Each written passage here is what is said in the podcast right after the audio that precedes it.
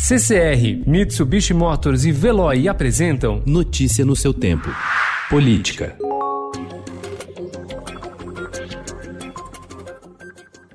Oito dos onze ministros do Supremo Tribunal Federal já votaram a favor da continuidade das investigações do inquérito que apura ameaças, ofensas e fake news disparadas contra integrantes da corte e seus familiares. A sessão de ontem foi marcada por uma enfática defesa institucional do papel do Supremo na democracia.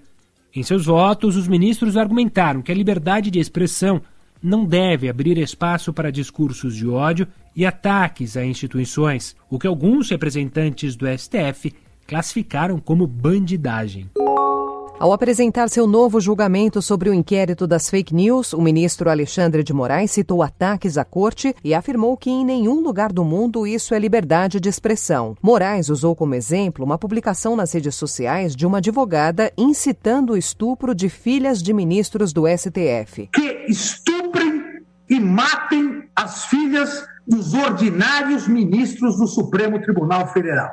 Fecha aspas. Em nenhum lugar do mundo isso é liberdade de expressão. Isso é bandidagem.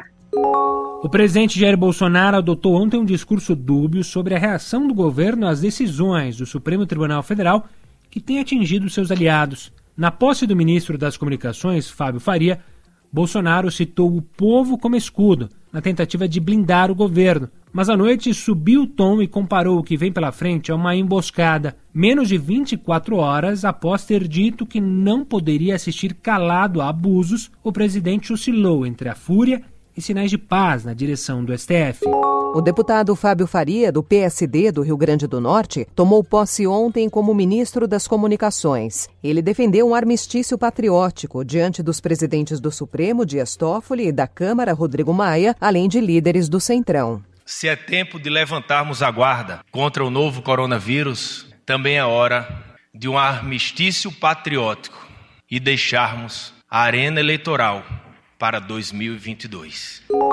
Prestes a perder o cargo após se envolver em uma série de polêmicas, o ministro da Educação, Abraham Weintraub, também tem sua gestão contestada pela omissão durante a pandemia do novo coronavírus. Um levantamento feito pela comissão da Câmara dos Deputados apontou a ausência de políticas públicas para tentar reduzir o impacto da crise sanitária na vida de estudantes. Notícia no seu tempo. Oferecimento CCR e Mitsubishi Motors. Apoio Veloy. Fique em casa. Passe sem filas com o Veloy depois.